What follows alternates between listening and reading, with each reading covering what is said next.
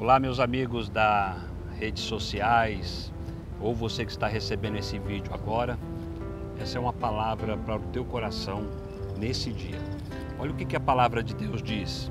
No princípio criou Deus os céus e a terra, e a terra era sem forma e vazia, e havia trevas que cobriam toda a face da terra. Aí no versículo 2 de Gênesis 1 diz assim: E disse Deus: haja luz.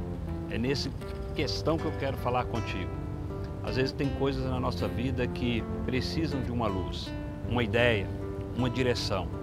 E há alguém que está interessado em te dar essa luz. Esse alguém é o Senhor Jesus. Ele mesmo disse: Eu sou a luz do mundo. Ele mesmo disse que aquele que está nele tem a luz. Por isso, querido, nesse dia, que tal você precisar ou você ser conduzido por essa luz que é Jesus? Essa é a minha oração. Que Deus te abençoe.